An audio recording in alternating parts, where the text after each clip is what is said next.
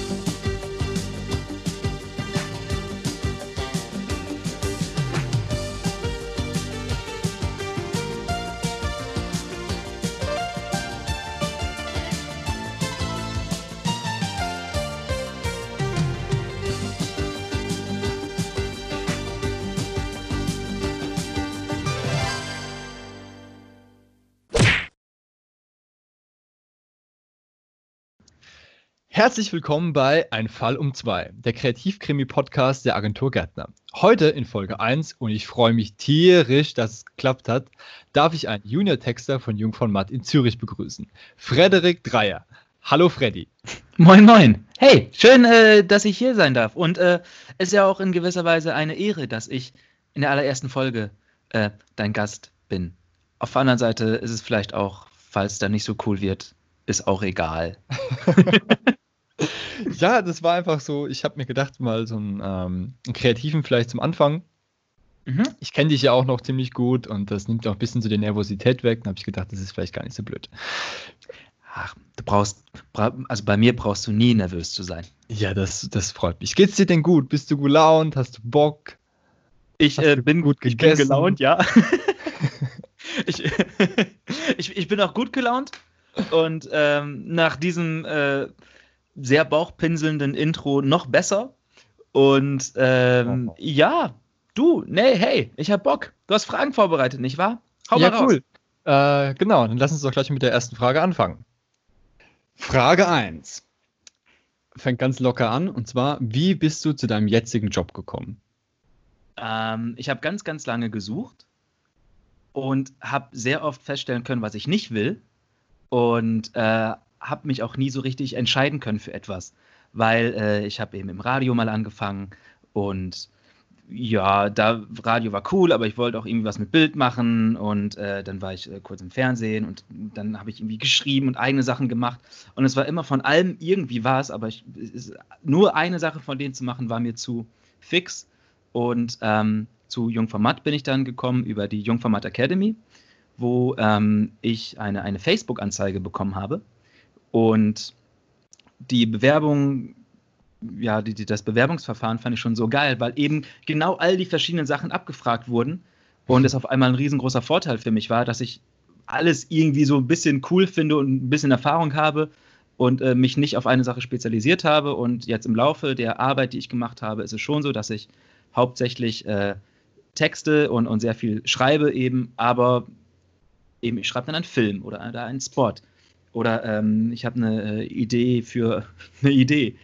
Und ähm, ja, so. Alles klar. Gut.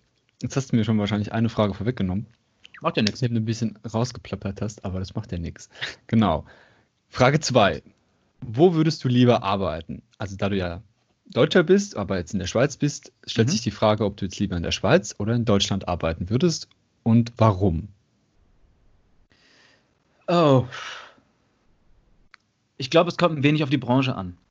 Also Also wir nehmen mal einfach den gleichen Job wie jetzt. den gleichen Job, okay, den gleichen Mhm. Job jetzt, ob in Deutschland oder in der Schweiz.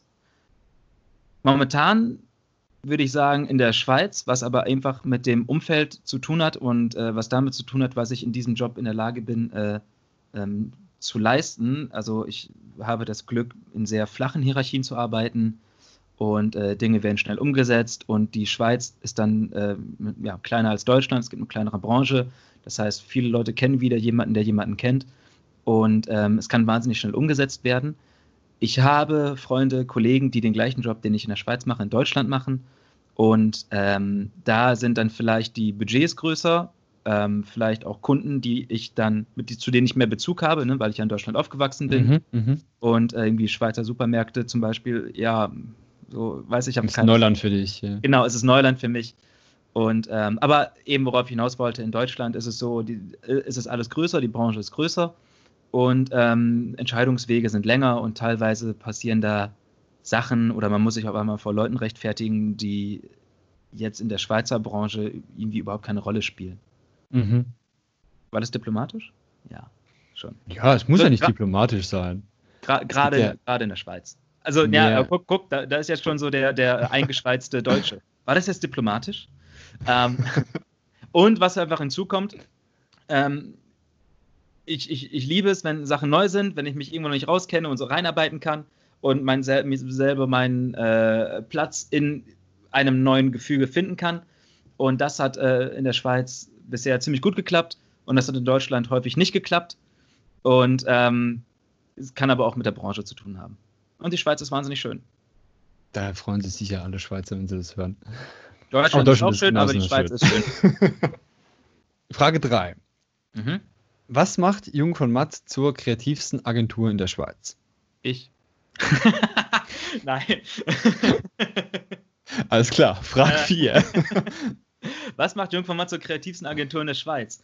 Ähm, das Ranking, natürlich. Es gibt ja ein, ein Kreativ-Ranking und das hat äh, Jungformat gewonnen. Äh, also, also gewonnen, ist auf Platz 1. Und das ist natürlich erstmal der, äh, der Faktor, anhand dessen man ablesen kann, ist es die kreativste Agentur, ist es sie nicht. Ähm, ich glaube, was bei Jungformat äh, doch trotz allem noch sehr, sehr tief in der DNA ist, ist tatsächlich ähm, so, so ähm, leichtfertig, wie es immer wieder angewandt wird, aber es stimmt einfach so, ist diese Liebe zu Ideen.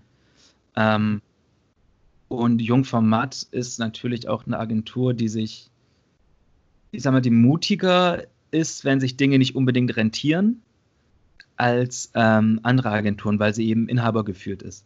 Ist jetzt ein bisschen Spekulation, aber das ist meine äh, Ansicht von dem. So dass Jungformat dann gerne äh, bereit ist, wenn sie äh, die Chance wittern, eine, eine Idee, eine Aktion, die wahnsinnig, wahnsinnig cool wäre, ähm, umzusetzen und ähm, eben bei Kunden ist dann vielleicht eine Kosten hapert, dass dann vielleicht mal ein, zwei Stunden nicht verbucht werden und so weiter. Also ich glaube, da ist Mhm. Jungformat, was ähm, eben das Umsetzung von großartigen Ideen äh, angeht, großzügig. Und woher diese großartigen Ideen kommen, ähm, hat einfach mit der ganzen Kultur, mit den Mitarbeitern zu tun. Bei Jungformat hast du in der Schweiz eine sehr, sehr flache Hierarchie. Du kannst mit jedem über alles reden. Und ähm, ich glaube oder, oder ich habe das Gefühl, ähm, andere würden mir da vielleicht widersprechen, weiß ich nicht, ist ja eine subjektive Ansicht. Ich finde, ähm, man wird gefeiert, wenn man den Mut hat, geile Ideen zu machen und man wird aber auf der anderen Seite, äh, kriegst du keine, keine Ohrfeige, ob jetzt verbal oder physisch, ähm, wenn du einfach nur Bullshit redest. Mhm. Ah, und, und was übrigens auch noch hinzukommt, was ich merke, ist, ähm, du hast ja in so einer Agentur ähm, verschiedene Disziplinen, nicht wahr? Also es gibt ja ähm, Strategie, es gibt eben die Kreation, Mhm. ähm, es, es gibt äh, die Beratung und so weiter und so weiter. Und ähm, wenn du jetzt sagst, was macht dich zur kreativsten Agentur, würde man denken, ah, weil die so eine geile Kreation haben. Stimmt, aber nicht nur, also absolut nicht nur. Ähm, du hast einfach äh, Strategen, die wahnsinnig auch genauso gut als, als äh, Kreative arbeiten könnten, aber sie sind eben noch besser darin, Strategen zu sein als Kreative. Mhm. Du hast ähm, Berater oder Projektleiter, die sich selber von einer Idee, was von irgendeinem Hirngespinst, was da aus der Kreation auf einmal rauskommt, so sehr begeistern lassen, dass sie den Kunden, ähm, also dass sie sehr, sehr viel dafür tun, dass der Kunde die Sachen auch dann wirklich kauft und umsetzt, weil das eine ist ja Ideen zu haben, das andere ist es umzusetzen. Und Mhm. dafür brauchst du dann äh, natürlich auch eben zum Beispiel äh, Berater, die dann den Kunden so weit ins Boot holen, dass sie ihn quasi äh, überzeugen können, diese Sache zu machen, auch wenn das jetzt vielleicht nicht äh, das, das, das, die, die Performance-Kampagne ist, wo du ziemlich sicher garantieren kannst, ja, da werden jetzt äh, 10.000 Stück von dem verkauft, was du verkaufen willst, mit dieser Idee, Mhm. ähm, die wird für Aufmerksamkeit sorgen, aber da können wir dir nicht garantieren, dass 10.000 Stück verkauft werden. Mhm. Mhm. Es ist ein gutes Team. So, Die Mischung macht so aus. genau. Gut. Frage 4. Wie gewinne ich einen Löwen in Cannes? das habe ich mal im Podcast gemacht. Äh, How to win a line ist aber, äh, ist aber intern. Ähm, du willst jetzt natürlich äh, darauf hinaus und aus mir rauskitzeln, dass ich sage, ja, ich habe einen Kannlöwen gewonnen. Ähm, Naja, gut, das, das weiß ich ja schon. ja, ja, aber du machst den Podcast ja nicht für dich, sondern für alle anderen, nicht wahr? Achso, ja, gut, die wissen es ja dann auch. Okay, also, Kannlöwen. Kannlöwen, da gibt es da gibt's, ähm, mehrere Faktoren. Also, du gewinnst einen Kannlöwen, indem du eine großartige Idee hast. Mhm. Und da kann man sich einfach mal anschauen, was so in der Vergangenheit Kannlöwen gewonnen hat. Und Also vielleicht können wir da so eine, so eine To-Do-List draus machen. Also quasi erstens, ich brauche eine gute Idee. ja, eine großartige Idee. Eine großartige Idee, alles Wirklich eine klar. großartige Idee. Also komme ich, bin ich mit einer großartigen Idee Bronze oder schon Gold? äh, da, da muss man dann die, die Jury entsprechend überzeugen. Und das ist nämlich jetzt der nächste Punkt. Also erstmal brauchst du Okay. eine großartige Idee. Eine großartige Idee ist immer größer als äh, wir haben äh, äh, 1000 Pizzen verkauft äh, mit einem Budget von 10 Franken. Mhm. Ja, beeindruckend, aber ja, nützt keinen. Also es ist egal. Das heißt, du brauchst eine kreative, großartige Idee und das ist das Beste, was man machen kann, sich einfach mal anzuschauen, was in den ganzen Jahren passiert ist und was wirklich eine großartige Idee ist. Ja, Mhm. du musst irgendetwas in, in, in dir auslösen und das geht dann auch weit über, ich sag mal, Werbung hinaus. Mhm. Das ist dann schon, ähm, sind riesige Aktionen. Dann kommt es äh, zur nächsten, ähm, zum nächsten Punkt, zu der Einreichung. Du musst es ja irgendwie schaffen, dass Leute verstehen, warum das eine großartige Idee ist. Mhm. Und ähm, das heißt, dafür gibt es dann eben den Case-Film. Eine Aufbereitung der Aktion, die du gemacht hast. Und in Mhm. dieser Aufbereitung musst du ganz genau erklären, also unangenehm das auch ist, musst ganz genau erklären, warum das eine großartige Idee ist. Okay, Ja, also das ich fasse quasi nochmal alles zusammen, was passiert ist, wie viele Leute dazugehört haben, wie, wie groß die Reichweite war genau, genau. und das, so das, weiter. das sind die Ergebnisse. Mhm. Und ähm, da, dazu komme ich gleich. Ähm, also du, du musst es ganz, ganz genau erklären. Und ähm, dann musst du schauen, was eben das Großartige an der Idee ist. Ähm, und zwar nicht, ich finde die Idee cool, sondern wirklich, was ist es, was so großartig ist? Und dafür die richtige Kategorie finden oder die richtigen Kategorien. Ähm, es gibt sehr viele Kategorien in Cannes, was ja immer wieder auch ähm, dazu führt, dass denen vorgeworfen wird, ja, so viele Kategorien, da gewinnt ja jeder. Äh, ja, nee. Also ich muss als, als Einreichender sagen, ich möchte jetzt für die Kategorie Radio nominiert sein. genau, und Radio hast du dann ganz viele Unterkategorien. Okay, also ich sage nicht, Beispiel hier kann, hier ist meine Idee, ihr wisst Genau. schon, wo ihr damit hin müsst. Nee, nee, da, genau das Okay, nicht. okay. Das ist äh, äh, bei Radio hast du dann zum Beispiel Sa Sounddesign, hast du äh, PR, hast du ähm, Event und, so weiter und so fort. mein Gott, da ja ähm, wirklich jeder ein. Ja, nee, es, also es gibt ja nicht für jede Kategorie dann auch am Ende eine Auszeichnung, weißt du? Ach so, Kann einfach ach so. sein, dass in der Kategorie dann gesagt wird, ja gut, da hat uns jetzt nichts in dieser Kategorie überzeugt, äh, ein bisschen- ein paar Shortlist-Plätze. Okay. Ähm, okay. Ich weiß gar nicht, wie viele Löwen es jetzt letztes Jahr zum Beispiel gab, aber wenn man guckt von diesen ganzen Millionen von Einreichungen, ähm, hat dann doch nur ein gewisser äh, Teil Löwen bekommen. Also ich finde, das ist, ist es trotz allem eine Leistung, auch wenn ja eben es nicht eine Gold Ja, ja, klar. Also, nee, ich wollte, Genau. ich finde nicht, dass dann- man, das, dass man das irgendwie unter den Tisch reden sollte. Nee, überhaupt nicht. Ähm, aber pass auf, das war jetzt die, die Einreichung. Du musst einfach die richtige Kategorie finden. Und natürlich, wenn du jetzt in einer sehr, sehr speziellen Unterkategorie bist, ähm, gibt es dort weniger Einreichungen, also weniger Konkurrenz Mhm. und ähm, vielleicht kriegst du da die richtige Jury. Natürlich gehört auch ein bisschen Glück dazu. Ja. Mhm. Wenn zum Beispiel in einer Jury die Stimmung aufkommt, äh, oh, Radio hört ja eh keiner mehr, aber Mhm. diese Jury ist eine Radiojury, dann hast du es natürlich tendenziell schwerer. So, weißt du, also ähm, da, da, eben ein bisschen Glück gehört dazu und dann eben ähm, die Resultate. Resultate funktionieren folgendermaßen, dass ähm, man besser damit fährt, wenn man sie auch in einen Kontext setzt. Weil stell dir vor, du machst die erfolgreichste Kampagne der Schweiz. Du erreichst jeden Schweizer, das sind 8 Millionen. Mhm. Ähm, das heißt, du, du hättest einen Reach von 100 Prozent. Jeder fucking Mensch in der Schweiz hat mitbekommen, was du gemacht hast. Mhm. Sind es aber immer noch nur 8 Millionen. Wohingegen, Mhm. wenn du in Russland eine halbwegs große Sache schaltest, erreichst du, keine Ahnung, 80 Millionen schon. Oder, oder in Brasilien oder in äh, Mhm, Amerika. mhm. Deswegen, und das, das ist ja so ein kleiner Trick, ähm, also deswegen werden Resultate häufig in Prozent dargestellt. Ja? Weil sich besser anhört, 100 Prozent der Schweizer haben es mitbekommen, als 8 Millionen haben es mitbekommen. Ähm, Ja gut, das ist klar, ja. Genau, also es da ist, geht ist ja wieder- so. Genau, da geht es wieder in die Kontext, äh, darum, einen entsprechenden Kontext zu schaffen. Mhm. Ähm, also zusammengefasst, wie gewinnt man einen Kannlöwen? Man braucht eine großartige Idee, und zwar wirklich eine großartige Idee, die auf eine oder mehrere äh, Kategorien voll einzahlt, die sie da haben. Mhm. Und dann musst du den Case noch so gut aufbereiten, dass die Leute, die Jury auch versteht, warum das so ist. So eine Jury ist in Cannes, einer, einer sehr, sehr schönen Stadt, direkt am Meer, im Sommer. Mhm. die hat tendenziell wenig Bock darauf, den ganzen Tag von morgens bis abends in abgedunkelten Konferenzräumen zu sitzen und sich einen Case-Film nach dem anderen anzuschauen. Mhm. Von den 500 Einreichungen, die es dann am Ende des Tages überhaupt nur auf die Shortlist geschafft haben. Ähm, und äh, Bring, die, bring die Jury zum Lachen oder zum, zum Nachdenken. Genau, genau, sei, sei, sei außergewöhnlich. Ja, so wie deine, deine Idee außergewöhnlich sein muss, ähm, so muss die auch ein bisschen dargestellt werden. Also, lass Also- den Case-Film nicht die Idee zerstören. Genau, lass den Case-Film nicht die Idee zerstören, mach eine Mhm. geile Aufbereitung, äh, investier lieber mal eine Stunde länger rein, dass irgendwie, keine Ahnung, die Grafiken zum Beispiel total geil aussehen, obwohl es ein eingeblendeter Text auch normal tun würde. Denk ähm, wirklich, also versetz dich immer in die andere Person rein, ja, genauso wie deine Idee, ähm, die die Menschen auf der Straße erreichen muss, muss deine Aufbereitung der Idee die Jury erreichen, Mhm. die da sitzt in Cannes, in einer wahnsinnig schönen Stadt, im Sommer am Meer und in äh, ja, abgedunkelten Konferenzzimmern sich deinen Film anschauen muss. Alles klar. Fünfte Frage. Wie viele Stunden arbeitest du pro Tag normal und während Corona? Uh, schwierige Frage. Ähm, ich würde sagen, es ist immer projektabhängig.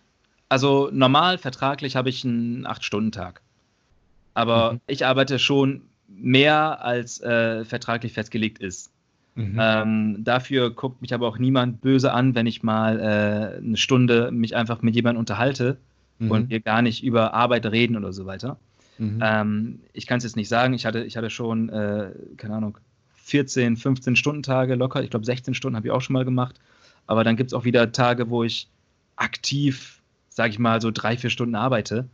Und der Rest des Tages ist dann mehr so Recherche oder hier mal privat irgendwie ein Tutorial gucken, äh, weil man Lust hat, irgendwie mal doch ein bisschen sich mit Grafik auseinanderzusetzen oder so. Mhm. Ähm, oder man macht mal eine halbe Stunde, Stunde länger Mittagspause. Also das kommt alles vor. Ich finde, das hält sich schon im Rahmen. Ähm, nur man muss natürlich Bock haben zu arbeiten. Also wenn man jetzt normal äh, 24, äh, Quatsch, also 24, 7, so einen 9-to-5 äh, Mhm. Job erwartet, dann, dann ist man falsch grundsätzlich. Aber deswegen, es geht ja auch wirklich, finde ich, über ein reines Geldverdienen hinaus. Also würde ich, würde ich arbeiten, um, um Geld zu machen, dann äh, würde ich irgendwie BWL studieren und, und Broker sein, aber darum geht es ja gar nicht. Und ähm, wie lange, wie viel arbeite ich während Corona? Ähm, deutlich weniger. Okay. Wir arbeiten auch alle vom Homeoffice aus. Und äh, genau wie jede Firma ähm, und, und jedes Unternehmen ist auch äh, Jungformat Limmert äh, davon betroffen. Ähm, es gibt Projekte, gerade am Anfang von Corona, da waren noch so ein paar Sachen, ähm, äh, wie sagt man, in, in der Endphase. Da habe ich auch, also in den ersten zwei Corona-Wochen habe ich mehr gearbeitet, als äh, ich normal gearbeitet hätte, wenn ich im Büro wäre. Jetzt Mhm. in den letzten zwei Wochen habe ich äh, deutlich weniger gearbeitet. Gut. Dann kommen wir gleich zur nächsten Frage, die, die schließt jetzt vielleicht schon ein bisschen an das an. Und zwar, was ist dein wichtigster oder dein, dein spannendster Corona-Insight, den du sammeln konntest? Spannendste Corona-Zeit, den ich sammeln konnte. Ja. Uh, das ist eine gute Frage. Mein spannendster Corona-Insight war, ähm, als diese ganzen Hamsterkäufe losgegangen sind. Mhm. Da habe ich herausgefunden, dass Hamster ja auch nur ein bis zwei Jahre leben. Ähm, das, das war ein Witz. Was denn, was denn mein spannendster, mein spannendster Corona-Insight? Leute machen auf einmal Sport, die vorher auch nicht Sport gemacht haben, aber auf einmal fehlt ihnen das Gefühl, sich bewegen zu können. Mm. Ah, doch, warte. Eigentlich ist es ganz einfach. Mein spannendster Corona-Insight ist, dass von den ganzen Abläufen her ähm, die Digitalisierung viel, viel weiter schon ist, als sich Firmen eingestehen wollen. Sprich, Homeoffice ist eigentlich überhaupt kein Problem. Mhm. Nur es ist irgendwie nicht in der Natur des Menschen. Weiß ich nicht. Oder zu arbeiten. ja, genau. Nein, also ich meine, muss ja nicht so Homeoffice sein. Spannend finde ich auch, dass ja, äh, und das ist auch eine Hoffnung, Hoffnung, die ich trage, dass jetzt Leute feststellen, warte mal, ich kann ja auch einfach, äh, braucht es immer eine Konferenz, kann ich nicht eben eine Mail schreiben und das, das passt dann auch. Ähm, Mhm. Muss ich extra nach München fliegen für das Business-Meeting oder geht das nicht auch über Zoom? Mhm. Ähm, also es gibt, es gibt schon ein paar spannende Sachen. Spannend ist auch, ähm, wie manche Leute mit, äh, mit Zoom und mit Videotelefonie umgehen. Nicht wahr? Die einen, die machen sich virtuelle Hintergründe rein von irgendwelchen Palmstränden. äh, die anderen, die ziehen ihre ganze Familie mit vor die Kamera. Ähm, spannend wäre es, ich, ich weiß es halt, aber spannend wäre es natürlich auch für viele, ähm, dass sie sehen, wie es bei den Kollegen zum Beispiel gerade aussieht. Ähm, ein spannender Corona-Insight ist auch, wie ich finde, ähm, wie sehr einem das Menschliche fehlt. Ähm, das klingt jetzt wahnsinnig oberflächlich, aber pass auf, folgendes. Ähm, das Team, mit dem ich arbeite, wir machen jeden Morgen einen kurzen Austausch. Wirklich so, hey, guten Morgen, na, alles klar, jo, geht wieder los. Und wenn es jetzt nicht wirklich was Konkretes gibt, hören wir ja nichts voneinander. Ne? Mhm. Ähm, und wir machen das aber jeden Morgen. Meine äh, Mitbewohnerin, die Raya, die äh, arbeitet auch gerade, also die ist, die ist äh, Architektin. Und ähm, sie hat im Homeoffice Tage, sie arbeiten gerade auf einem sehr, äh, ich sag mal, kleinen Projekt im Sinne von eine kleine Anzahl an Leuten, die darauf arbeitet. Weißt du?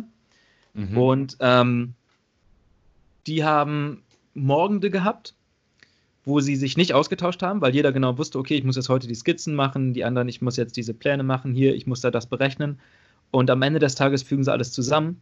Und immer, immer, wenn es kein ähm, Gespräch morgens gab, kein kurzes Update, kein Wissen, dass andere Leute gerade mit mir an dem gleichen Projekt arbeiten, obwohl ich sie nicht sehe, lief die Arbeit bei ihr viel, viel schleppender, sie war unmotivierter, ähm, als wenn es morgens wirklich nur eine kurze Nachricht gab oder so einen kurzen Austausch. Hey, okay, ich mache heute die Skizzen fertig, ich berechne heute die Statik, wie auch immer. Mhm. Und dann lief es viel, viel besser bei ihr, sie war viel glücklicher und ähm, der Insight wäre also, Leute sind motivierter, wenn sie wissen, dass andere Menschen mit ihnen gemeinsam arbeiten. passt das? Ah. Ja, Passt das? ja. Ja, wo man denken könnte, ah, okay, wenn jetzt, wenn jetzt viele Leute auf einem Projekt arbeiten, muss ich ja nicht so viel tun, weil jemand anders wird es schon machen oder sowas, weißt du? Kann ich mich so ein Mhm, bisschen mhm. zurücklehnen, so ein bisschen verstecken. So, ne, Fußballmannschaft, ja, wenn der Ball zu mir kommt, dann schieße ich den mal zurück. Ja, ja, ich habe, es sind ja hier noch zehn andere auf dem Platz, die können ja auch rennen. Genau, genau. So, man wird ja nicht gesehen, oder? Genau, aber tatsächlich ist es so, dass äh, ich glaube oder ich der festen Überzeugung bin, dass Leute motivierter sind, einfach nur äh, schon bei dem Gedanken oder bei dem Wissen, dass eben die anderen Leute nicht nur auf dem Platz sind, sondern auch rennen. Dass sie dann auch Mhm. selber rennen. Aber das ist ein guter Insight, ja. Aber der geht gleich über zum nächsten. Und zwar, ob du nochmal, also siebte Frage, würdest du nochmal zurück ins Büro wollen? Wenn ja, warum? Und wenn Boah. nein, auch warum? Auf jeden Fall. Ich will auf jeden Fall zurück ins Büro. Das eine Also du bist ist, kein Mensch, der zu Hause genauso produktiv ist wie im Büro. Du brauchst diese räumliche Trennung. Oder, oder geht es da mehr wirklich um die, um die Kollegen? Ähm, beides.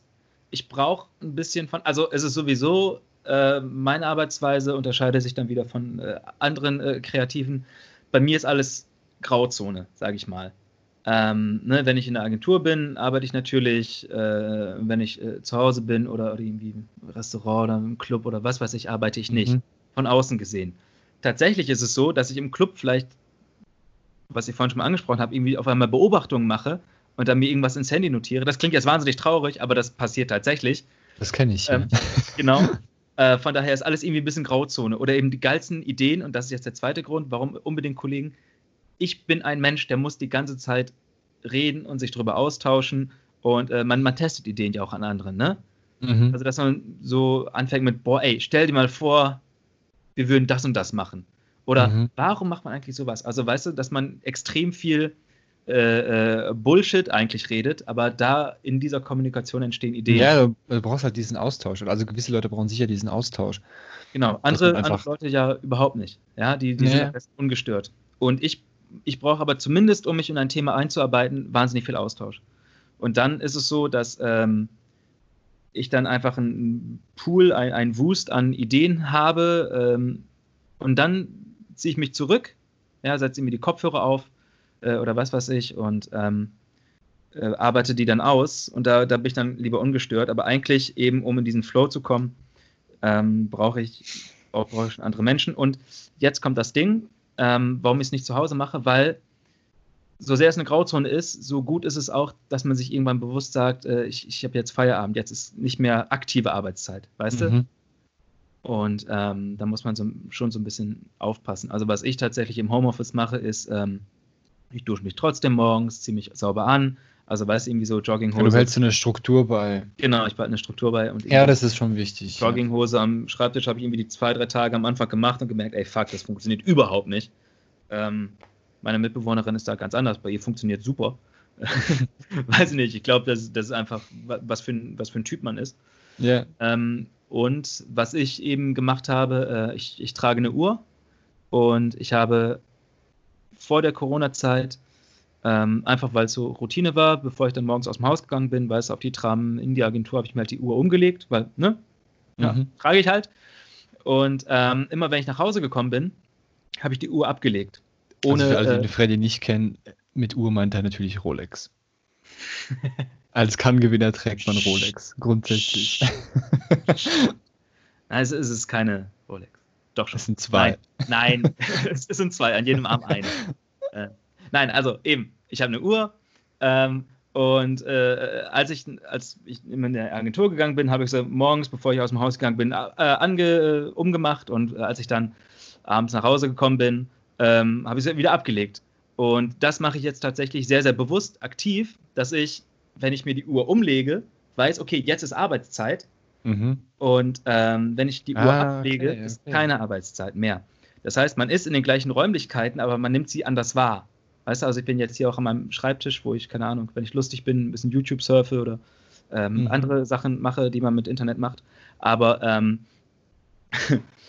aber äh, äh, eben dadurch, dass ich keine Uhr trage, hat es nicht einen Arbeitskontext. Für mich. Ich glaube, man braucht so ein bisschen äh, Sachen, um sich doch eine gewisse Struktur das, beizubehalten. Das ist, das ist so dein, ähm, wie sagt man so schön, dein Totem. Ja. Oder wie hieß das? Ja, bei, bei, bei, bei, Inception, bei Inception. Ah ja. Auch so ein Teil. Die, dieser was sie immer dran, ja, genau, was sie immer daran erinnert hat, quasi, ob sie im Traum sind oder, oder in der Realität. Genau, genau. Du brauchst sowas auch, um zu wissen, bin ich jetzt am Arbeiten oder bin ich nicht am Arbeiten. Ja, voll. Und dann aber auch ganz bewusst, ähm, weißt du, dann so die hier Slack und, und Mail ausschalten, damit, wenn Feierabend ist. Damit auch nichts, damit auch wirklich Feierabend ist. Genau, damit dann wirklich Feierabend ist. Und sollte jetzt wirklich ganz dringend im Notfall sein, haben die Leute ja sowieso meine Handynummer. Da gehe ich dann ja auch dran. Aber weißt du, so diese ganzen Arbeitskanäle, was eben bei mir namentlich mhm. eben äh, das Outlook ist und äh, Slack, die, die, schalte ich dann auch wirklich bewusst aus. Ähm, musste ich aber auch ein bisschen lernen. Frage 8. Was macht ein Texter in einer Agentur? Aufschreiben, was man sich ausdenkt. Ähm, Texter, ich sage mal Texter-Konzepter, weil äh, du hast Ideen und die schreibst du dann auf. Und das klingt wahnsinnig banal und natürlich gehört dann auch noch Headlines schreiben dazu und so weiter und so fort. Mhm. Aber ich, ich würde sagen, der Kern von allem ist, dass du dir Gedanken machst, wahnsinnig viele Gedanken machst und du machst dir so viele Gedanken, dass du am Ende des Tages in der Lage bist, diese sehr einfach und on point formuliert auszudrücken, sodass du eine großartige Idee in zwei, drei Sätzen aufgeschrieben zusammenfassen kannst und diese zwei, drei Sätze sogar eine Person von der Großartigkeit der Idee überzeugen, wenn du selber überhaupt nicht da bist. Also denkst du dir auch selber Ideen aus oder ist es so im Team mit einem mit einem mit einem Arter? Arter einfach kurz, das sind so die Leute quasi die die Adobe Cracks mehr oder weniger, die keine Ahnung haben von Texten. das muss der Text ähm, dann auch du- aufschreiben, was Bist sich du dann so mit einem im Team oder ähm, machst du das wirklich für dich alleine und hockst in deinem stillen Kämmerchen, nachdem du dich eine halbe Stunde ausgetauscht hast an der Kaffeemaschine? Teils, teils. Ähm, ich liebe es, mir mit anderen Leuten äh, Gedanken zu machen, in einem Team auszudenken. Das hängt ja auch mal eben von den Projekten ab, wer jetzt konkret auf dem Projekt ist. Und äh, auch wenn man sich jetzt menschlich oder persönlich gut versteht, kann es einfach sein, dass man mit einer Person nicht ausdenken kann. Es gibt Ideen, ähm, die, ich, die ich komplett selber für mich im stillen Kämmerlein ausdenke. Und da gibt es Ideen, die entstehen im laufenden Austausch und meistens ist es am Ende des Tages eine Mischung aus beiden. Also Okay. ähm, eine Idee, in, in die ich sehr, sehr viel Hoffnung lege, äh, die ist entstanden bei mir im stillen Kämmerlein, aber trotzdem habe ich dann noch mit jemand anderem, weiß nicht jetzt nicht irgendwie mit dem äh, CD, also Creative Director oder so, ähm, sondern einfach mit, so böse es klingt, mit der erstbesten Person, die da war, einmal über die Idee geredet. Und Mhm. ähm, die Person fand es auch geil und dann haben wir uns eben noch mal so eine Stunde hin und her überlegt und sind dann zu dem Schluss gekommen, nein, die Idee, so wie sie aus dem stillen Kämmerlein gekommen ist, ist die beste Version. Mhm. Und ähm, dann gibt es Ideen, die man eben sich gemeinsam auslegt, äh, auslegt, ausdenkt in einem Brainstorming, ne? um einfach mal jetzt ein bisschen zu buzzworden. Mhm. Und äh, dann im stillen Kämmerlein, wenn man die Ideen durchgeht, merkt, hey, warte mal, das, das hat noch nicht so richtig Hand und Fuß. Das ist noch nicht irgendwie, irgendwie, als, als wir so drüber geredet haben, klang das geiler als jetzt, wo ich das aufschreibe und mir nochmal Gedanken drüber mache. Mhm. Und ähm, ist es immer eine Mischform. Es ist immer ein bisschen, bei mir immer ein bisschen tagesabhängig. Frage 9. Ja, Frage Ja, 9. wolltest du noch was sagen? Nö. Alles klar, gut. Dann ich gebe dir Frage Material, damit du ganz viel hast zum Schneiden. Ja, das ist ganz toll. Wunderbar. Also, Frage 9. Nehmen Firmen während Corona noch Geld für Werbung in die Hand? Also grundsätzlich ist es schon so, dass ähm, gerade in der Anfangszeit, als dieser Lockdown losging und man noch überhaupt nicht richtig wusste, so, okay, wofür das Sinn? Ist das jetzt vorübergehend? Ist das für immer, wie auch immer? Ähm, dass viele Firmen natürlich wahnsinnig vorsichtig waren. Und jetzt ist es so, dass äh, wir Kunden haben, die tatsächlich ein Budget freigemacht haben für die Krisenkommunikation. Ähm, da hat Jungformat dann äh, proaktiv auch sogenannte äh, Chancencalls durchgeführt. Also, So, das heißt, sie machen jetzt aktiv Werbung, die mit Corona zu tun hat. Ja, was heißt aktiv Werbung, die mit Corona Also zu halt, tun ja, hat? ja, also, Also, macht man jetzt ähm, gezielt natürlich- Werbung, die mit Corona zu tun hat oder, oder. Also Genau, klar, also- glaube, es gibt jetzt Firmen, die sagen, ähm, ich muss jetzt mal einen Lieferservice bewerben. Also hier in Liechtenstein habe ich zum Beispiel ähm, bei ganz vielen Firmen gesehen, die jetzt natürlich explizit ihren Lieferservice bewerben. Oder sie haben jetzt einen, einen WhatsApp-Service oder machen eine Skype-Beratung oder so Genau. Zeug. Und das, das wird natürlich jetzt beworben, aber nicht mehr so in dem klassischen großen Aufwand, den man es vielleicht noch bis vor einem Monat oder zwei hatte. Muss dann geheißen, okay, ich habe jetzt hier wirklich, keine Ahnung, als kleines Unternehmen 20.000, 30.000 Franken auf der Seite. Das heißt, ist mein Jahresbudget für, für die Werbung oder für die Umsetzung. Ähm, macht jetzt mal, oder? Sondern dass die Firmen jetzt momentan eher so ein bisschen Sinn, das so mal war so meiner, meiner Auffassung, dass sie sagen, ja, ich weiß nicht, ob es ob es mich nächsten Monat noch gibt, deshalb mache ich jetzt mal lieber keine Werbung, sondern mache jetzt einfach nur über Instagram und Facebook, sodass ich einen Lieferservice habe, Mhm. aber sonst behalte ich mal meine Kohle bei mir. Genau. Also ich meine, es gibt ja auch Firmen, die sehen das anders. Ich weiß nicht, ob es mich nächsten Monat noch gibt. Ich mache mal lieber Werbung äh, in der Hoffnung, dass, ne, dass es dann. Ach, also schon so, den, den Eindruck Also- hast du schon. Dann, also, warte, lass, lass es mich mal kurz aufdröseln. Also zum einen, ähm, das kann ich jetzt wirklich nur aus der Perspektive der Kunden äh, beurteilen, die wir betreuen und die bei uns in der Agentur sind. Ich weiß, ich habe über, also wirklich null Ahnung, wie das in anderen Agenturen gerade Ja, ja, läuft, klar, die einfach Kunden kann- auf, äh, auch aufgestellt sind. Mhm. Was äh, wir machen ist, wir haben, ähm, so, wir, wir führen sogenannte Chancencalls durch.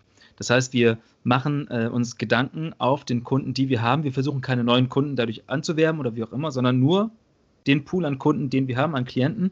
Da machen wir uns Gedanken, ob wir für diesen Kunden etwas äh, äh, machen könnten in dieser Zeit.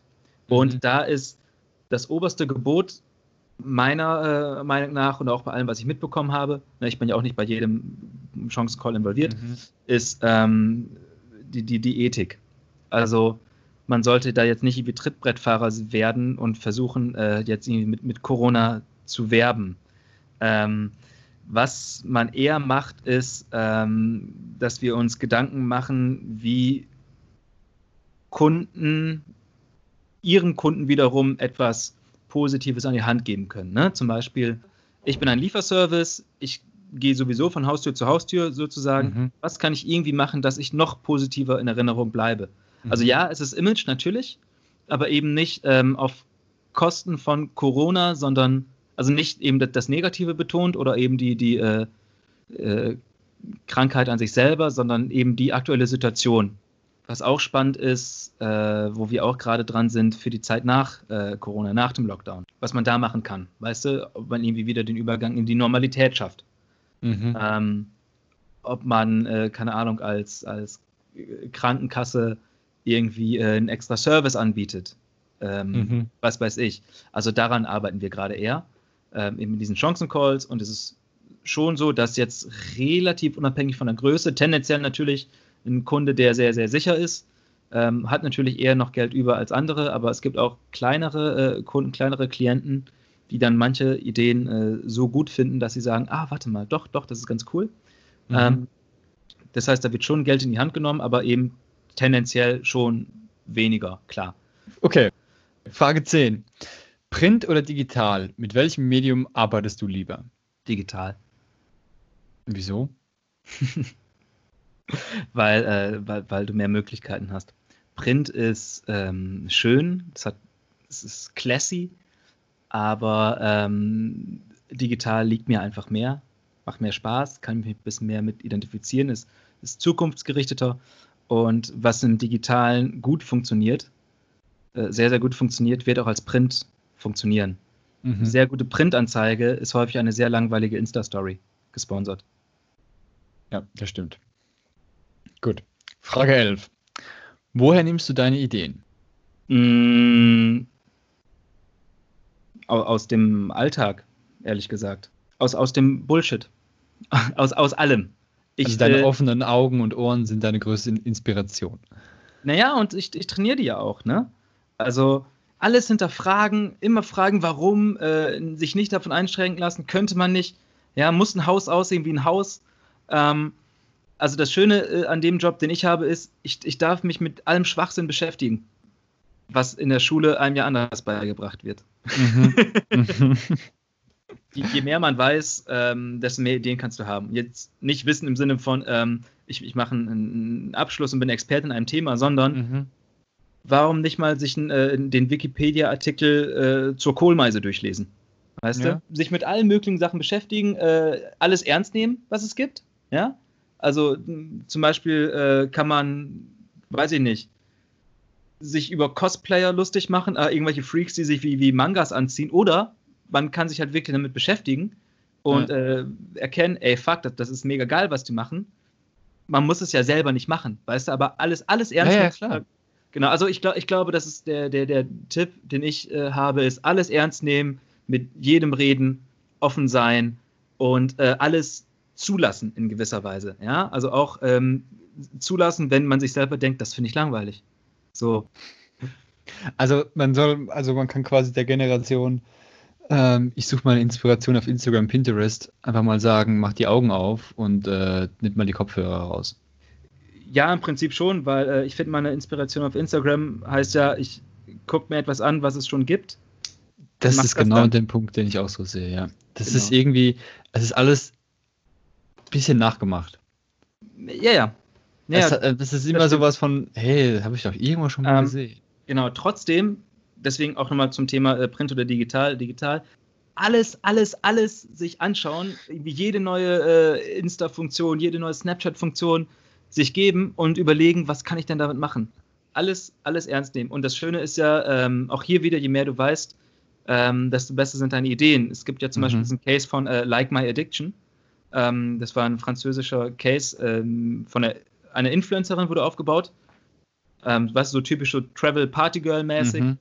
Und ähm, das ging ja nur, weil sehr viel nachgemacht wurde von dem, was eben da ist. Und äh, der ganze Case hat aber einen Twist. Ähm, die hat eine recht große Followerschaft gehabt. Ähm, und irgendwann gab es die Meldung, ähm, sie sei einer Alkoholvergiftung gestorben. Und mhm. äh, dann wurde öffentlich gemacht, okay, das, das war eine Werbung am Ende des Tages, war eine Awareness-Kampagne, würde man sagen, im Fachjargon. Mhm. Auf jedem einzelnen Bild auf ihrem Insta-Profil ist nämlich ein alkoholisches Getränk. Sie hat irgendwie ein Glas Wein in der Hand, äh, eine Flasche Bier steht auf dem Tisch.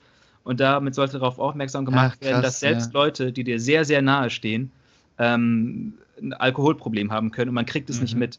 Das heißt, das ist ein genialer Fall von, ich mache genau das nach, was auf Instagram funktioniert, was alle anderen machen, aber bringe einen eigenen Twist rein. Du arbeitest ja in der Werbung, mhm. genauso wie ich auch. Und jetzt so eine Frage, die man ganz oft ähm, Werbern stellt oder die so in dem Bereich zu tun haben, wäre Frage 12. Siehst du dich eher als Unterstützer des Kapitalismus oder als Förderer der freien Welt? Wie oft wurde diese Frage schon gestellt? Mir? Ja. Noch nie. Aber ich habe das schon von ganz vielen Leuten mitgekriegt, die extrem, also die auch in der Werbung arbeiten und gesagt haben, ich will eigentlich nur für NGOs arbeiten, weil ich keinen Bock habe, den großen Konzernen noch mehr Geld in den Arsch zu schieben. Ja. Ähm, nö, bist natürlich schon, schon Förderer des, des Kapitalismus. Und warte, was, was war die andere Alternative mit der freien Welt? Ähm, siehst du dich eher als Unterstützer des Kapitalismus oder als Förderer der freien Welt? Das habe ich schön ähm, formuliert, oder? Das, das, ist schön, schön formuliert. Ja. Ähm, ich profitiere wahnsinnig vom Kapitalismus. Ähm, jetzt also du, du bist so ehrlich und sagst das, weil ich kommuniziere das natürlich auch so. Dass ich sage natürlich, es geht NGOs schön und gut, man muss es auch machen, aber im Endeffekt geht es um Kohle. Natürlich, und das ist nämlich genau das Ding, was mache ich denn mit dieser Kohle, oder? Also, ähm, jede große Agentur finanziert sich über Kunden. Warte, warte, ich, ich, ich will es nicht allgemein ausdrücken. Der, äh, bei, bei uns jetzt konkret, bei Jungformat Limit, einfach damit ich keine Spekulation machen muss, ist es so, mhm. wir haben große Kunden, die sehr kapitalistisch sind, natürlich, ja, mhm. Banken zum Beispiel gehören dazu. Ähm, aber gleichzeitig, also das, das, ist einfach das, was das Geld reinbringt und was, ähm, was bezahlt und äh, äh, was uns aber eben auch die Möglichkeit gibt, natürlich für NGOs Ideen zu, zu machen, für NGOs zu arbeiten, für NGOs oder, oder wohltätige Unternehmen, müssen ja keine NGOs sein, mhm. ähm, äh, Dinge zu machen und umzusetzen, eben zu Preisen, die man keinem reinen äh, Verkaufskunden anbieten würde. Ja, also das heißt, unsere äh, Version von, von einer Spende ist einfach, mhm. wir machen etwas für dich und äh, du, du hast sehr, sehr vergünstigte Konditionen. Ähm, also das Ding ist, wir, äh, wir machen keine Schulden, sage ich mal. Also wir, wir gehen nicht in, in den Minusbereich. Aber eben immer, wenn wir für eine NGO arbeiten, kommen wir am Ende des Tages mehr oder weniger bei, bei Null raus. Weißt du, also wir haben nichts dran verdient. Ähm, wir haben in dem Sinne Arbeitsstunden investiert. Und das ermöglicht es eben, dass wir für große äh, Konzerne und so weiter arbeiten. Aber ja klar, am Ende des Tages, ich, ich, ich unterstütze den Kapitalismus, ich profitiere wahnsinnig vom Kapitalismus. Und äh, das gibt mir persönlich äh, eben die Freiheit zu tun und zu lassen, was ich will. Und ähm, mhm. ist es immer so, so, so ein Spaziergang auf Messerschneide. Ja, am Ende des Tages, wenn du nicht wirklich jetzt gerade für äh, Sea-Watch auf See bist, machst du mit jedem Job irgendwie etwas, um den Kapitalismus zu unterstützen. Ähm, ich glaube, es gibt ganz, ganz wenige wirklich Jobs, die den Kapitalismus nicht unterstützen. Also da, da, da bin ich mir zu 100% sicher. Viele Leute ähm, profitieren vom Kapitalismus. Sehr, sehr viel. Also der Kapitalismus treibt natürlich aber auch Blüten, die äh, scheiße sind. Und dadurch, dass ich Geld verdiene, habe ich wiederum die Freiheit, ähm, gewisse Dinge, gewisse Blüten, die der Kapitalismus treibt, abzulehnen. abzulehnen. Also, mhm. ähm, weiß ich nicht, Massentier. Ich bin zum Beispiel Veganer, das ist lustig. Ich weiß nicht, wie lange der Podcast in der geschnittenen Version ist, aber ich habe noch nicht erwähnt, dass ich Veganer bin. Jetzt bin ich es. Und ein groß... schneide das raus. ähm, und es ist teurer, sich äh, als also sich vegan zu ernähren, aber ja. dann muss man sich auch immer wieder fragen, okay, aber wie kann es denn möglich sein, dass äh, ein Stück Fleisch 99 Cent kostet, ähm, ohne dass da jemand drunter leidet? Also eben, ich habe ein bisschen auch dann den, ach du, pff, es, es ist ein kompliziertes Thema. Weißt du, es, es muss nicht jeder die Welt retten, sondern jeder so ein bisschen. Ich glaube, das ist ganz gut. Ja, du merkst, ich habe ich hab keine richtige Antwort darauf. Ja, es ist wirklich eine schwierige Frage, aber ich habe es dir bewusst gestellt, um einfach zu gucken, Mhm. wie du reagierst. Aber es ist ja völlig in Ordnung. Also es ist ja wirklich schwierig. Frage 13. Für welches Unternehmen würdest du niemals arbeiten und für welches am liebsten? Äh, niemals arbeiten würde ich. Willst du ein konkretes Unternehmen oder ein Unternehmensfeld? Nee, nee, ich will jetzt einfach eine Firma. Eine Firma. Oder eine, eine Partei oder, oder sonst was. Genau, Eine genau Gruppierung. Ding. Also ja, für die AfD würde ich zum Beispiel nie arbeiten. Nein, grundsätzlich alles, wo ich äh, wirklich äh, moralische, ethische Bedenken habe. Ähm, also keine Ahnung, Waffenfirmen würde ich nie machen. Ähm, also keine Ahnung, Kraus Maffei zum Beispiel würde ich ablehnen. Mhm. Ähm, Parteienarbeit, glaube ich, würde ich grundsätzlich ablehnen. Mhm. Ähm, also natürlich, wenn, wenn ich mit, mit, der, äh, mit der politischen Message von eben der AfD zum Beispiel nicht übereinstimme, ähm, sowieso. Mhm. Aber ähm, ich glaube, ja, da, da müsste ich mir noch, mü- müssen noch zwei, drei Nächte drüber schlafen, ob ich es grundsätzlich ablehnen würde, aber tendenziell ja. Tendenziell würde ich grundsätzlich Parteienarbeit ablehnen. Und wofür ich auch nie arbeiten würde, wären äh, Medien wie äh, äh, die Bild zum Beispiel. Ist jetzt auch so eine Proforma-Antwort, aber für populistische, also ich, ich bin ja Populist, indem ich Werbung mache, ne? Und Du äh, bist kein Volksverhetzer. Genau. ähm, ja, also alles, wo ich so moralisch-ethische Bedenken zu habe. Ja, es klingt, also es klingt jetzt vielleicht ein bisschen drastisch, wenn man sagt, äh, die Bild ist, ist eine Volksverhetzung, aber ähm, es ist die größte, meistgelesene Zeitung in Deutschland. Naja. Und was die schreiben, das glauben dementsprechend auch die meisten Deutschen. ja, oder viele. Und- Und, das Ding ja. ist ja, das Ding ist ja, ähm, ich weiß ja nicht, wie, äh, wie dieser Podcast so durchschlägt und so weiter. Ähm, deswegen muss ich das mal sagen. Jung von Matt hat natürlich hat auch Werbung für die Bild gemacht in äh, Hamburg. Ähm, nee, aber auch da gibt es eben innerhalb von Jung von Matt äh, Leute, die gesagt haben, dafür würde ich nicht arbeiten. Unter anderem der äh, Götz, der jetzt ja der, äh, ich weiß gar nicht, wie sein tatsächlich. offizieller Titel ist. Ja, genau. Also ähm, Götz Ulmer ist irgendwie äh, Senior, Creative Senior CISO, also so Kreativchef von ganz Jung von Matt im Prinzip. Berater, ja. Genau, und äh, als eben das Bildetat bei Jung von Matt sa- lag, hat er gesagt, dafür arbeite ich nicht. Und ähm, das, ist, Okay, das ist legitim. Zum Beispiel, also das äh, rechne ich der Agentur auch hoch an, wenn ich jetzt wirklich Bedenken habe, für einen Kunden zu arbeiten, dann äh, es, es Mhm. zwingt mich keiner. Ja? Also ich sollte natürlich jetzt nicht jeden Kunden ablehnen, weil dann müsste man irgendwann sich fragen, bin ich vielleicht sowieso falsch in dem Job oder bei der Agentur. Mhm. Aber eben, ähm, ja, klar, bei so Ausnahmefällen. Genau, also jetzt zum Beispiel äh, für, für, einen- für, für einen Schlachthof Werbung machen, äh, würde ich nicht, auch wenn wir da so einen Kunden hätten. Und für welchen, für welche, für welches Unternehmen würdest du am liebsten arbeiten? Was wäre so Traumfirma Boah, oder Traumkunde Traum Nummer eins? Ja. Äh. Oh. oh. Also was bei mir die AfD ist, wäre bei dir. Not bad. Not bad. Ähm, Da muss man aufpassen, gell? Ich, Ja, ja, viele man- Leute verstehen ja keinen Humor. oder, oder keine Ironie. Keine Ironie, ja. Also wir sind beide Kunden- strikt antifaschistisch. Ich würde gerne für Team Coco arbeiten. Das ist die Produktionsfirma von Conan O'Brien. Der ist ein Late-Nighter in Amerika. Mhm, mhm. Ähm, Legende, also jeder, der sich mit, mit, mit Late Night ein bisschen beschäftigt, äh, dem wird da ein Begriff sein. Und Hat auch ähm, rote Haare. genau, auch rote Haare. Äh, ähnliche Frisur wie ich gerade hier mit den langen Haaren oben drüber. Und ähm, die machen wahnsinnig geilen äh, Web-Content, zum Beispiel momentan. Also das, das, also ja, für, für die würde ich sehr gerne arbeiten. Ich hätte auch gern vor 20 Jahren für MTV gearbeitet, zum Beispiel, weißt du? Aber das sind Wer alles nicht, so Sachen, ja, die, die vorbei sind. Also eben, das ist das Ding, äh, zum Beispiel ohne ein Kiffer zu sein, aber für so die ganzen äh, äh, hier Marihuana ähm, Startups zu arbeiten. Ich glaube, das könnte sehr spannend sein. Weißt du, weil es halt irgendwie, es ist irgendwie neu, also auch nicht mehr ganz so neu, aber auch irgendwie neu und es hat so, so was Verruchtes und dann zum Beispiel, ich bin, äh, äh, ich bin ganz gern in Kalifornien und da sind ja die, die Weed Stores sehen ja aus wie so, äh, weiß ich, irgendwas wie ein Hightech McDonalds, weißt du? Oder so. Also das ist wahnsinnig spannend.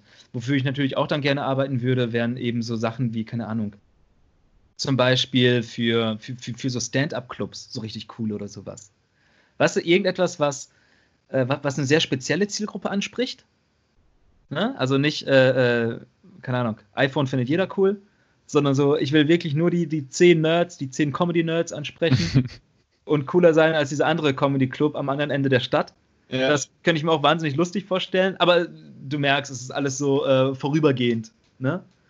Ähm, so, so als Projekt. Mhm. Aber ich glaube, so im Großen und Ganzen, also ging es jetzt wirklich wie um eine Festanstellung oder sowas, ist Team Coco wäre mein Traumjob, ja. Okay, alles klar. Dann nehmen wir Team Coco. Die 14. Frage lautet: Was kannst du Leuten empfehlen, die genauso sein wollen wie du? Don't try. ähm, don't, don't try heißt, ähm, Also versuch's natürlich nicht. jetzt im, im Bezug auf Arbeit und äh, Kreativität und so. Ja, ja. Naja, schon klar. Nicht, nicht auf Frisur. Ah, ah, ah, ah, ah. Nein, Don't Try ist. Ähm, Don't Try steht auf dem äh, Grabstein von Bukowski. Versuch's nicht. Mhm. Ähm, und es ist im positivsten aller Sinne gemeint. Nämlich, versuch nicht jemand zu sein, versuch nicht das zu schaffen, sondern mach es. Weißt du? Das ist Mhm. genau das Ding. Ähm, all da, wo ich jetzt gelandet bin, ähm, oder, oder meine ganze, nennen wir es Karriere hindurch, es war immer, ich, ich habe immer Sachen gemacht. Weißt du? Es war, es war Mhm. immer, ich, ich habe immer einfach Dinge gemacht, Mhm. ähm, die auch nie sich wirklich rentiert haben am Ende des Tages, also, also finanziell. Lieber einmal zu oft Ja sagen, als äh, einmal äh, zu oft Nein und vor allem einfach immer machen. Ja, und Mhm. im schlimmsten Fall oder im besten Fall findest du raus, okay, das willst du nicht. Nochmal machen. Aber du hast es einmal das, gemacht. das hat das, ja, das ist ein Eben. sehr wichtiger Punkt. genau, deswegen. Äh, das Wer weiß, eine ob Ding, wir nicht alle mega, mega geile Friseusen, Friseure geworden wären. ja, eben, wenn's Oder Automechaniker. Macht, genau, wenn es dir Spaß macht, mach halt einfach. Das meine ich auch so, das hast du ja vorher schon mal, habe ich ja vorher schon mal gesagt, mit dem ähm, Ernst nehmen. Nimm, nimm alles ernst. So, weißt du, Automechaniker, Alter, wenn du ein geiler Automechaniker bist, ist, ist doch cool. So, weißt du, wenn du ein geiler Friseur bist. Mega. ey. Oder würdest du gerne Friseur sein? Wo ist das äh, Problem an der ganzen Sache? Weil irgendwelche Leute Friseusenwitze machen oder so, weißt du, das ist doch scheißegal. Deswegen don't try, also sei nicht der Coole, sondern Mhm. mach, worauf du Bock hast am Ende des Tages. Aber vor allem mach einfach weiter. Immer irgendwie weitermachen. Das heißt, ähm, ja, was, was, was soll man machen, wenn man so werden will wie ich? Oder warum man auch das auch immer machen wollte? Oder warum. Wir- Wirklich, mach halt, ey, ohne Scheiß, mach, worauf du Bock hast. Und wenn nur du es lustig findest, mach's trotzdem, weil du findest Mhm. es ja lustig. Ja, Mhm. oder, oder Mhm. wichtig oder so. Wenn es dir wichtig ist, zu lernen, wie man, äh, weiß nicht, einen Bonsai züchtet, dann mach das.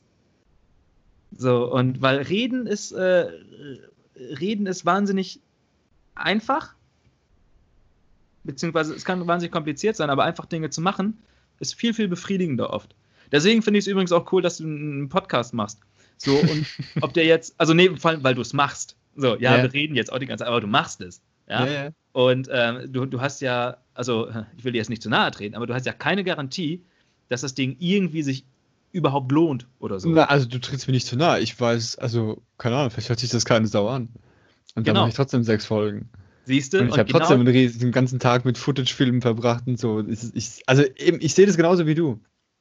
Gut, dann kommen wir jetzt zur vorletzten Frage. Ähm, die ist vielleicht ganz einfach. Und zwar, auf welches Medium sollten wir besonders viel Wert und Aufmerksamkeit legen? Auf Plattformen. Plattformen jeglicher Art. Ähm, ich glaube, dass sich Plattformen als Medium noch mehr weiterentwickeln als etwas, was du selber machst, was, was, was du nur für dich hast. Weißt du? Mhm. Ähm, also eine Carsharing-Plattform ist spannender irgendwann, glaube ich, als ein eigenes Auto zu haben. Mhm. Jetzt mal ganz Dings gesprochen. Äh, vielleicht ist es nicht die App, wo du selber was machen kannst, sondern die App als Plattform äh, im Kontext eines größeren und Ganzen. Aber also, jetzt auf, auf ein spezifisches Medium bezogen? ich glaube, also ich habe ein bisschen die Hoffnung, dass Livestreams ähm, noch mehr an Bedeutung gewinnen, als sie es jetzt eh schon machen. Also sei es Mhm. jetzt auf äh, Twitch, ähm, weil es dann noch sehr in der, in der Gamer, äh, also ja, sehr in der Gamer-Ecke ist. Ähm, aber ich glaube auch, dass eben auf, äh, jetzt auch übrigens gerade durch äh, Corona sieht man das ja bei ganz vielen Leuten, dass YouTube Live ähm, immer mehr genutzt wird, dass eben Insta-Live-Geschichten immer mehr Snapchat Live, also Ja. ich glaube, jede Plattform, im Plattform, ähm, überall, wo eine Live-Übertragung möglich ist, ähm, völlig unkompliziert, wird immer spannender, wird sich immer weiterentwickeln Mhm. und äh, wird auch irgendwann das Fernsehen überholen. Ich habe für Fernseh-Live-Shows gearbeitet, weißt du, wo dann drei, vier LKWs standen, wo riesen Studios aufgebaut wurden. Und jetzt guckst du dir an, was äh, Sido live auf YouTube während Corona macht. Der hat einen Mhm. Laptop und einen Typ, der mit dem Handy rumgeht. Ja, das stimmt. Der, der ist sogar auf Twitch mittlerweile. Ja, Ja. krass. 16, 16 Bars auch. Die sind auch auf Twitch. Ja, krass. Also eben, das, das ist das Ding. Ich glaube, alles, was Livestreams. Ich, ich glaube, das ist sehr, sehr spannend. Ich glaube, es wird sehr spannend. Alles klar. Dann kommen wir zur letzten Frage. Was ist dein Wunsch an die Welt? Huh. Don't try. ich glaube, der ist gut. Ja, don't, don't try. Das, das wäre mein Wunsch an die Welt. Okay. Dann lassen wir das so stehen. Ich glaube halt, ähm, das größte Problem, was die Welt hat, sind Menschen. Und Menschen nehmen sie selber wahnsinnig wichtig. Mhm. Und würden die damit aufhören? Äh, also würden sie nicht versuchen, irgendwie was Größeres zu sein, als sie eigentlich sind, sondern sich Mhm. mal so ein bisschen ihren Platz finden und sich ein bisschen bewusster werden, wie absurd eigentlich alles ist, was wir machen, hätten wir weniger Probleme. Weißt du, warum, warum muss denn ein Politiker ähm, alles erklären können? Kann ein Politiker nicht einfach mal nur sagen, ey, keine Ahnung. Ähm, kann nicht ein Priester sich mal vorne hinstellen und sagen, Leute, wisst ihr was, ich habe mir gestern auch einen runtergeholt. Also, weißt du, so, so ein bisschen mehr Mhm, Offenheit, mhm. bisschen mehr wirklich Mensch sein und nicht ähm, versuchen, irgendwie die Krone der Schöpfung oder die Lösung aller Probleme zu sein oder was weiß ich, wofür sich die Menschheit hält. So, so als Mensch sich nicht ganz ernst zu nehmen. Ähm, eben. Don't, don't try. Alles klar. Gut. Dann lassen wir das so stehen. Ähm, ein sehr ausführliches Gespräch. Es ging länger, als ich gedacht habe. Also die Aufzeichnung ging deutlich länger, als ich gedacht habe. Äh, bin vielleicht gespannt, muss ich mein Konzept umändern auf 10 Fragen anstatt auf 16. Kannst ja, kannst ja welche rausschneiden dann. ich ich schneide mal raus, ja. Ähm, und ähm, ich bedanke mich recht, recht herzlich dafür, dass du mein erster Gast warst. Hey, sehr gerne. Es hat, äh, sorry, es hat echt, äh, es hat Spaß gemacht. Äh, Ja, mir auch. Ich meine, das ist ja nicht das erste Mal, dass wir miteinander reden, aber das erste Mal, dass äh, es so einen konkreten Plan gibt. Ja. Sonst war es immer so ein bisschen, bisschen in die Luft rein gesprochen und keiner hat Ja, ja. gewusst, was es jetzt Eben. geht. Ne? Also so, so, so wie man halt unter, unter Freunden so redet. Du, ach so, ach hier übrigens, ich habe da mal, magst du da mal drüber schauen, was hältst du davon, so blöd.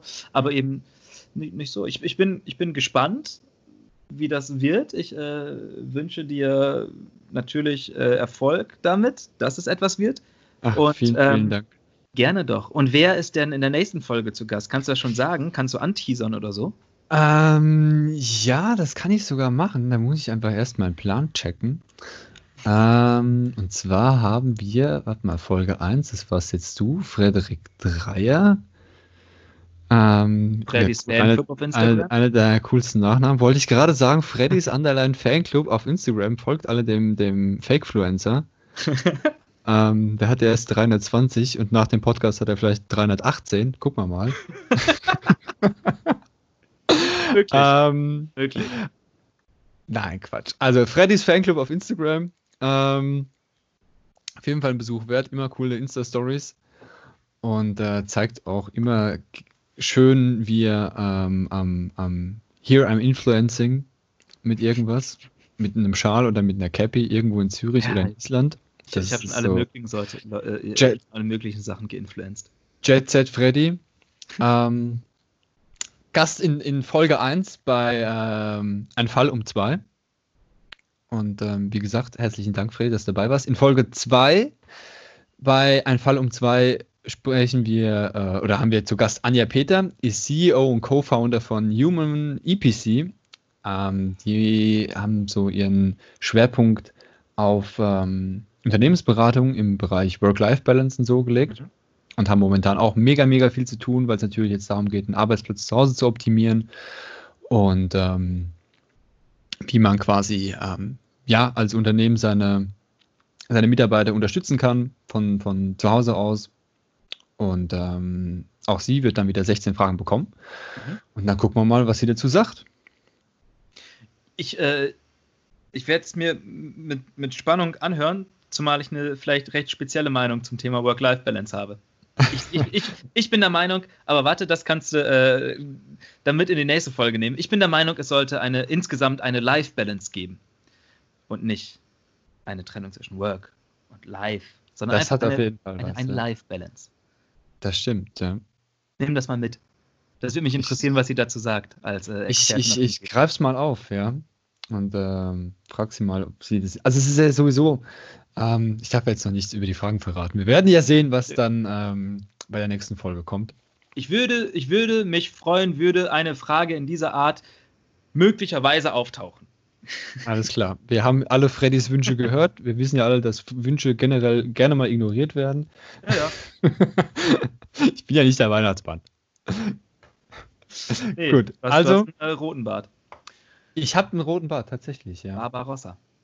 Also Ähm, hey, Ja. Vielen Dank nochmal. gerne doch. Und äh, ja, bis zur nächsten Folge. Auf jeden Fall. Auf Wiedersehen, auf Wiederhören. Ciao, Freddy. Ciao.